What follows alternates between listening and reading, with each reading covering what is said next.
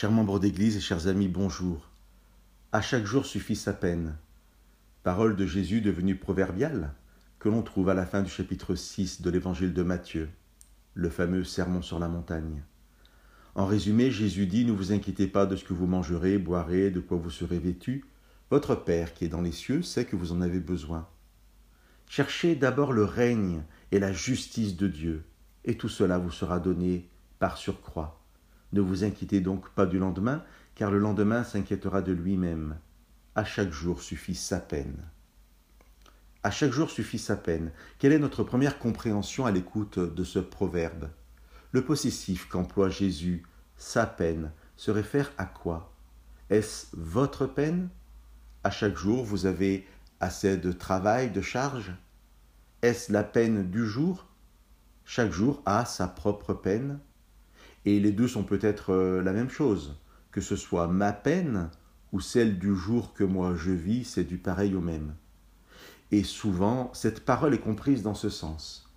Il ne faut pas entreprendre chaque jour qu'un travail proportionné à ses forces et selon le temps que l'on peut y consacrer. Mais ce n'est pas dans ce sens qu'il faut comprendre le mot peine ici. S'il n'est employé qu'une fois dans les quatre évangiles, il l'est aussi une dizaine de fois dans le reste du Nouveau Testament. Et à chaque fois, dans les autres passages, le mot est traduit par malfaisance, méchanceté. Alors, Jésus ne dit pas chaque jour apporte sa difficulté ou sa charge, mais chaque jour apporte son mal. Et pour répondre à la question du début, c'est bien la peine du jour et non la nôtre.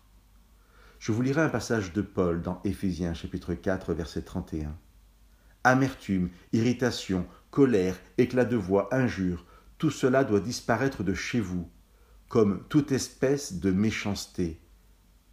Chaque jour apporte son lot d'amertume, d'irritation, de colère, de méchanceté.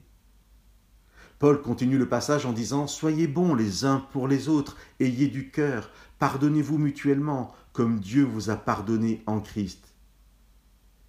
Et dans le passage de Jésus lui disait Cherchez le royaume de Dieu et sa justice, ne vous inquiétez pas du mal que fait chaque jour et ne devenez pas méchants comme lui. Ce ne peut être qu'une grâce de Dieu, mais il nous fait la promesse de s'occuper du mal de chaque jour pour que nous, nous puissions nous occuper du bien pour ceux qui nous entourent. Que Dieu vous bénisse.